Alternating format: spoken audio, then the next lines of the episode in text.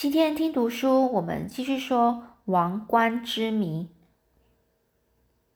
那现在呢，这福尔摩斯啊，他有了整垮这一个伯爵的把握，于是呢，他就打开天窗说亮话了。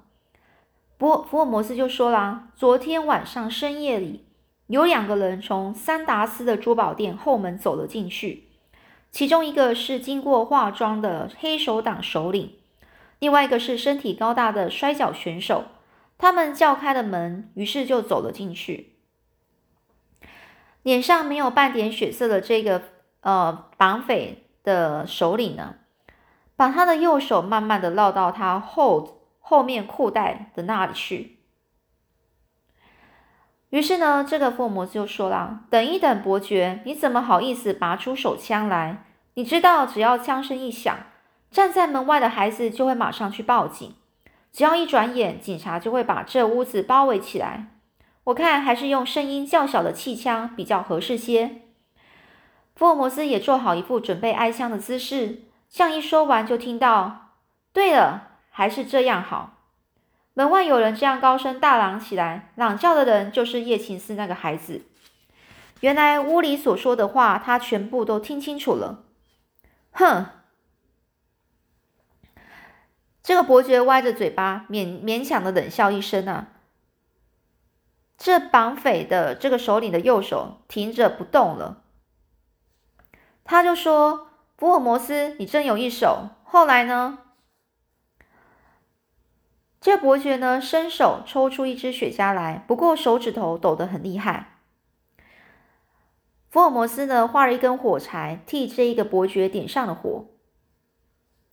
这福摩斯就说：“要我告诉你以后的情形吗？那个桑达斯珠宝店老板和这两个土匪一见面，那个头头就开口说：‘我有一颗黄色大钻石，想请你把它切成四块。不过事情千万要保守秘密，要多少钱你说就是了。’这个著名的珠宝商，哦，珠宝商桑达斯老人到底是一个英国绅士。这个老人呢，就说。”秘密的工作，我这个店里向来是不做的。这个老人很干脆的一口回绝了。没想到桑达斯老人的意志啊，竟然是这么坚决。那个绑匪的首领对他没有办法，只好带着那个彪形大汉从店里溜了出去。他们出去以后，就到一家气枪工厂去。二十分钟之后，就有一个人去看看这个桑达斯老板。你知道这人是谁吗？就是白天你碰到过的那个提着一把破伞的白发老太婆。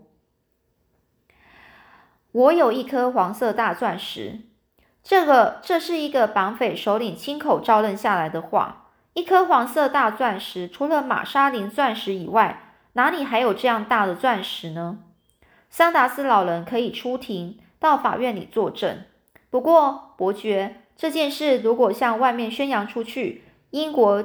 就就将要丢尽的脸，你的罪过将会更大。现在，福尔福尔摩斯呢？他就说了：“现在我并不是在跟一个绑匪首领说话，而是想打动侍从伯爵的爱国心。就在这里，痛痛快快的把那颗大钻石拿给我，你看好吗？”福尔摩斯呢，把这无形利剑向这个西比耶斯呃刺了过去之后，接着就诚心诚意的想唤醒。这个伯爵的良知啊，福尔摩斯就想啊，无论是坏到什么程度的坏蛋，总会有一点良知吧。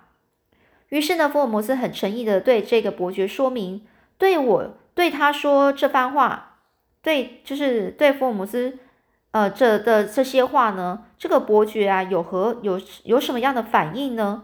果然呐，福尔摩斯呢，诚意到到底还是打动了这个伯爵的良心哦。看到这伯爵的脸上出现了一种痛苦不堪的表情，他的恶心和良心在那里搏斗着呢。到底哪一方面会得到胜利呢？福尔摩斯丢下手里的烟斗，一眼不眨的就看着对方的表情。在这个西比耶斯伯爵苍白的脸上泛起了一层红光。伯爵呢，他把那根雪茄烟呐放到嘴里，喷出一股浓浓的烟雾后说：“我知道了，福尔摩斯。”你的话我全。他的眼神突然凶狠起来，简直就像凶猛的野兽的眼睛。我知道了，不过我绝对不听你那一套，因为我是一个从来不认输的人。哦，这个伯爵就这样说。尤其是碰上了像你这样一个号称名侦探的人，为了我的面子，我怎么能够输给你？我如果败在你手里，还不如死去的好。伯爵呢，大言不惭的一口气就说了这番话。福尔摩斯于是决定把这个坏蛋抓起来，给他吃点苦头。于是呢，福尔摩斯就说：“好，你要跟我拼到底，是不是呢？你还有一个有力的助手在外面，我替你打算，还是叫他进来的好。叶琴斯，把门打开吧。”叶琴斯呢，听我一听到福尔摩斯一说呢，就呀了一声啊，推开了门，同时还说：“是不是要叫那个一直在在门口徘徊的人呢进来呢？”福尔摩斯就说：“就叫他进来。这个西比耶斯伯爵不能没有保镖的。你好好的跟那个壮汉说，要他上楼，他一定会上来的。”这福尔摩斯的话都还没说完，叶琴斯就就飞也似的冲下楼去了。这西比耶斯伯爵啊，抬起头来，抽着雪茄在那边冷笑，看他那样子，充满了自信。在他想来，无论如何，他会整垮我，整垮福尔摩斯哦，赢得这一场战战斗。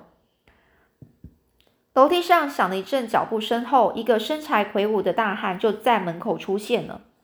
摔跤选手萨姆马顿直瞪着福尔摩斯，一面问这个伯爵他的首领哦，就问说：“谈的怎么样呢？”看到这个呃魁梧大汉的两条胳臂肌肉整个凸起，好像也在说话的。他说话的声音竟然，但是呢，没想到这一个呃魁梧大汉的声音竟然像病人这样子。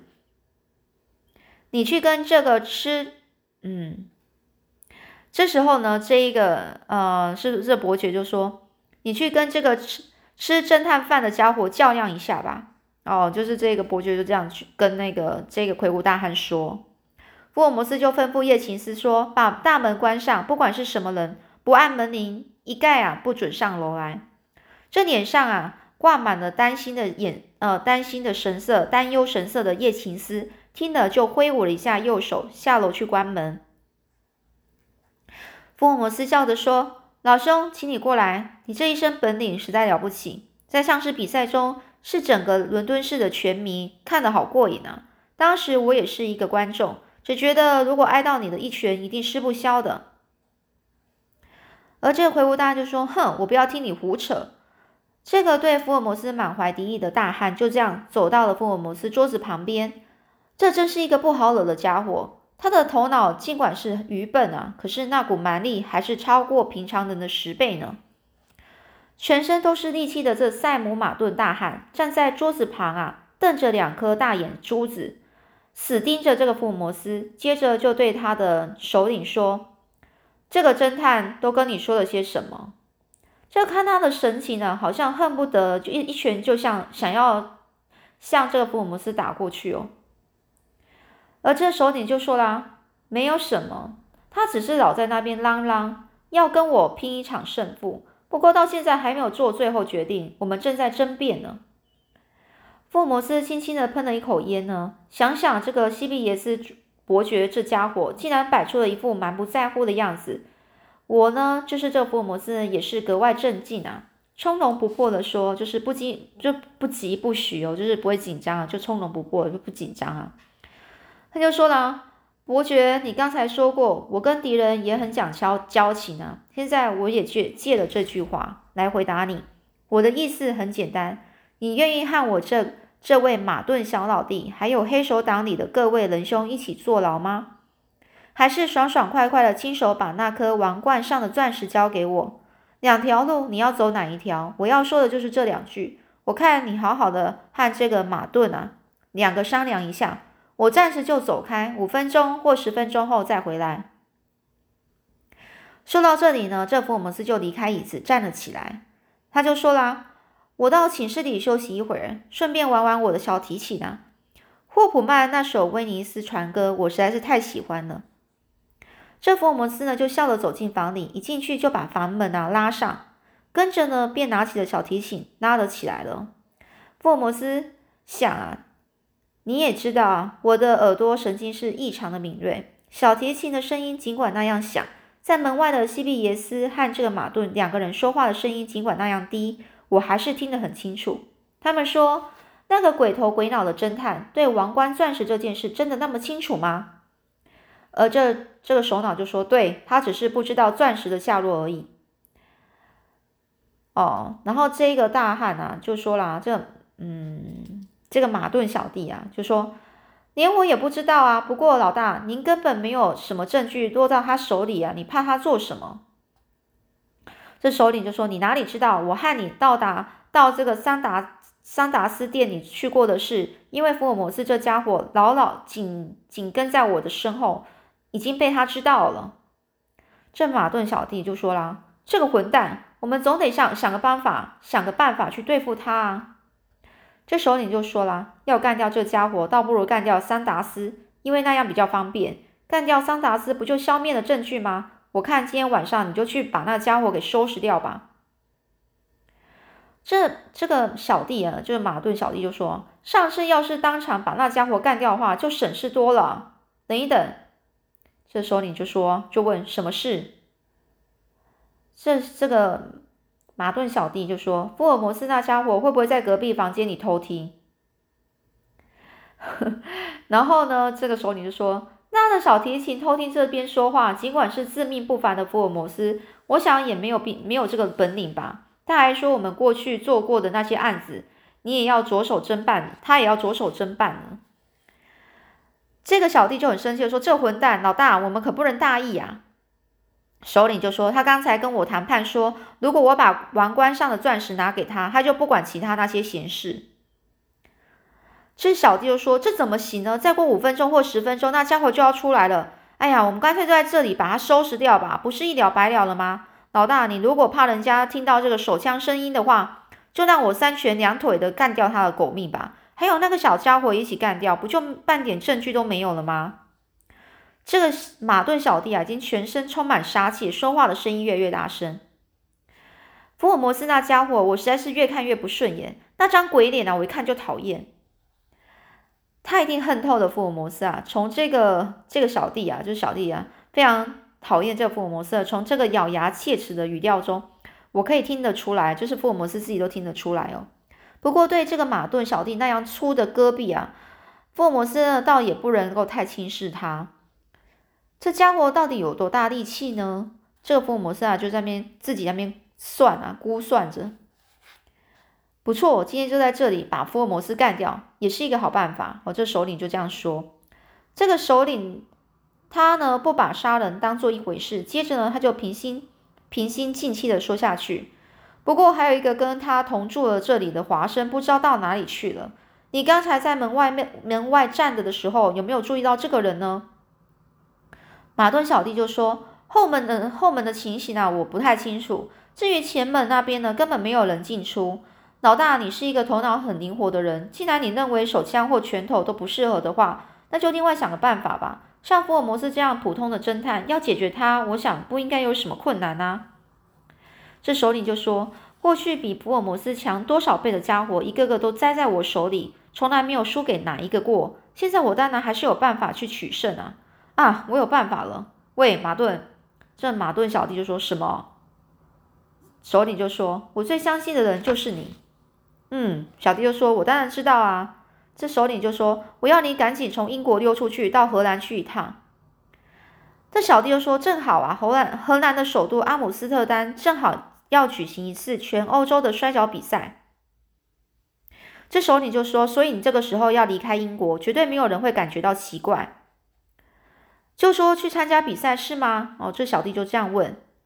哦，首领就说：“这还用说吗？你到那边呢，就找一家珠宝店，跟他秘密商量，要他们把这颗王冠钻石分割成四块。”这小弟就说：“可这是一个很重要的差事啊。”哦，然后呢，这首领就说啦：“不过你这次出去一路上呢，连王冠的王字呢，玛莎琳钻石的玛字呢，也都不能随便说出口，可以吗？” 这小弟就说：“当然可以啊，不过你要我把那东西送到荷兰去，他现在在哪里呢？”于是呢，这时候你说：“哎，呃，那个首领就说，非常小声。”这小弟就说：“哎呀，那小提琴吵死人了，我听不出你，你听不清楚你说的话。”于是呢，这时候你就说：“在我的夹层口袋里。”哦，这小弟又说：“妙极了，原来就在你身边哦。”这首领说：“当然啦，哼，福尔摩斯那家伙虽然聪明，这一点他却没有想到。等他出来，我就答应把这东西交给他，骗他一下，看他怎么说。”这小弟就说：“好，好办法。”这首领呢就说：“不过呢，我想那家伙绝对不会那样就就了事哦，就是不会就就这样放弃啊，他一定会追根究底。”逼问着我东西放在哪里，立刻说出来。到时候我会骗他说东西就放在利物浦，你跟我一起去拿。如果他真的跟我到那个利物浦去拿的话，钻石早就由你身上带去河南了。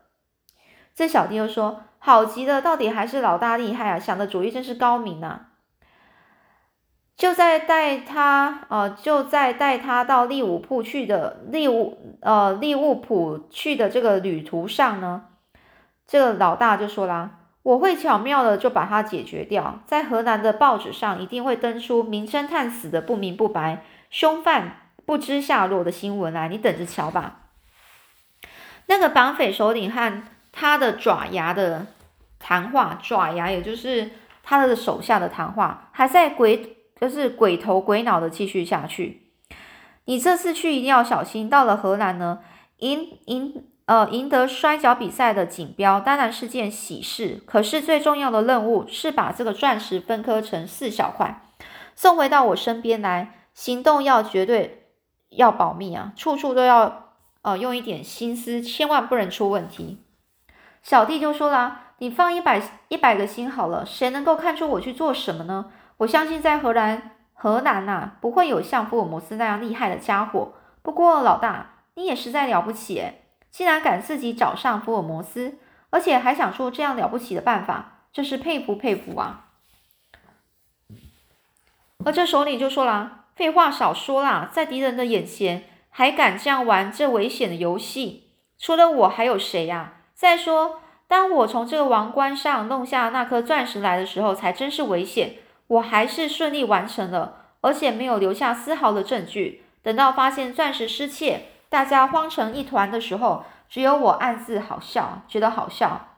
在我的眼里呢，那些家伙简直就是就是饭桶哦，年酒哦，饭袋酒囊饭袋酒囊酒囊饭酒囊饭袋哦，很难念的。都不如的废物啊！直到这福尔摩斯出马，靠了他那一手不平凡的侦查本领，才注意到案子是我做的。不过，哼，我也不会输在他手里。我就把他骗骗去这个利物浦的时候，我就会在半路上把他解决了。最后的胜利还是属于我的。而这小弟就说：“我现在全部明白了，老大，让我看看那那个王冠钻石吧。”我就要去接办你给我的重要使命，把他带到河南去了。这时候你就说：“好吧，不过你别老靠在桌上，到窗口这边来，因为说不定外面有人，正好在正好正好从这个钥匙孔里偷看我们呢。最好呃，使我最最让我不放心的就是华师那家伙，不知道他到哪里去了，说不定这中间还有什么诡计。喂，走进我这边来呀！”这小弟说：“哎呀，这不是福尔摩斯吗？”然后呢，这个这个首领就说：“啊，你你傻啊，这是机械人呐！他玩这个鬼把戏的用意就是要骗我们开枪，等我们的气枪一响，他就可以对呃到对面的对门啊，对面那边把我们抓住。他真把我们看成三岁小孩了，哪里算什么名侦探呢？你再走近一点，到窗帘这里来。”这小弟啊，就说：“我还以为这就是那家伙本人呢，原来是一个假人哦！蠢货，把这假东西放在窗帘后面吓人，真是小孩子的把戏。那我一拳打烂他算了。”这首领呢，就说：“啊，没有那么多时间了，已经过了十分钟了。这家伙一手小提琴倒还是还蛮出色的，并不像胡乱拉几下那种骗人。你看好马顿，就是这个。”这首领呢，就从这个礼服上衣的口袋啊，摸出了那颗玛莎琳钻石，放在手心上。那颗钻石啊，光芒光芒四射，漂亮极了，而且大的使人喘不过气来。这马顿小弟啊，看到哇，睁大了眼睛，呆呆的瞪着那颗钻大钻石，嘴里呢又自言自语的说：“这这实在是了不起啊，老大。”这老大就说：“你干嘛那种惊慌的样子？你快拿去，好好的把它放在身上。”这马顿小弟说：“哦哦哦，好。”这嘴里面答应，一面伸出粗壮的右手来。就在这一这一刹那呢，呼的一声啊，窗帘被拉开了，机械人伸出一只左手来，把那颗钻石抢了过去。另外一只右手呢，握着一支手枪，伸过来，枪口就对准了这个这个西比耶斯伯爵的左胸口。然后呢，这边呢，福尔摩斯的声音啊，咆哮声，他就说：“伯爵，举起你的手来。”哦，这绑匪的首领呢，这伯爵还有这个大汉呢，这个小弟马顿呢，当场吓得动也都不敢动。这寝室里的小提琴声啊，配合着那首威尼斯船歌，还在那里发出和谐美妙的声音。这个变化实在是太惊人了，到底是怎么一回事呢？华生，你一定会觉得非常惊奇吧？实在也不值得大惊小怪啊！你知道啊，在我们那间寝室里，除了房门以外，另外还有一扇暗门。这福尔摩斯从这扇暗门溜了出来，绕到走廊去。走廊里也有一扇通到那间起居室的暗门，这暗门也是用一块蓝色的布幔，呃，蓝色布幔遮掩着。这福尔摩斯从走廊里悄悄地溜进暗门，又从布幔下爬进窗帘里。早就躲在里面的郭德利，那孩子呢？呃，轻轻的把机械人向窗帘那边一推，于是呢，福尔摩斯就坐进了椅子上了。那机械人也从两片窗帘的折叠处倒向窗帘里面去了。这福尔摩斯坐在椅子上，尽管低着头看书，却完成了一出移花接木的好戏。因为这个福尔摩斯和机械人对调了位置啊，当然这是一个非常熟练动作。只要稍微不小心啊，就会露出马脚。好在这个西比耶斯伯爵和这个马顿小弟这两个人啊，正在那里鬼头鬼脑的密秘密密谈着他们机密大事啊。刚好又有小提琴声在骚扰着他们，他们根本没有注意到别的事啊。尤其是这个西比耶斯伯爵一进来就一直看着那个机械人。他已经深信那只是一个假人，再也没有特别留意的必要，哪里还会去注意他呢？所以，当这个福尔摩斯从窗帘后面出来，代替机械人坐在椅子上时，他也这个主这个伯爵也不曾回头向窗帘那边看看一眼哦，只管在那里吹牛着说：“当着敌人的眼前敢玩这样危险危险的手法的，除了我还有谁？”这句哦。好啦，那后面故事接下来又是怎么发展呢？我们下次再继续说喽。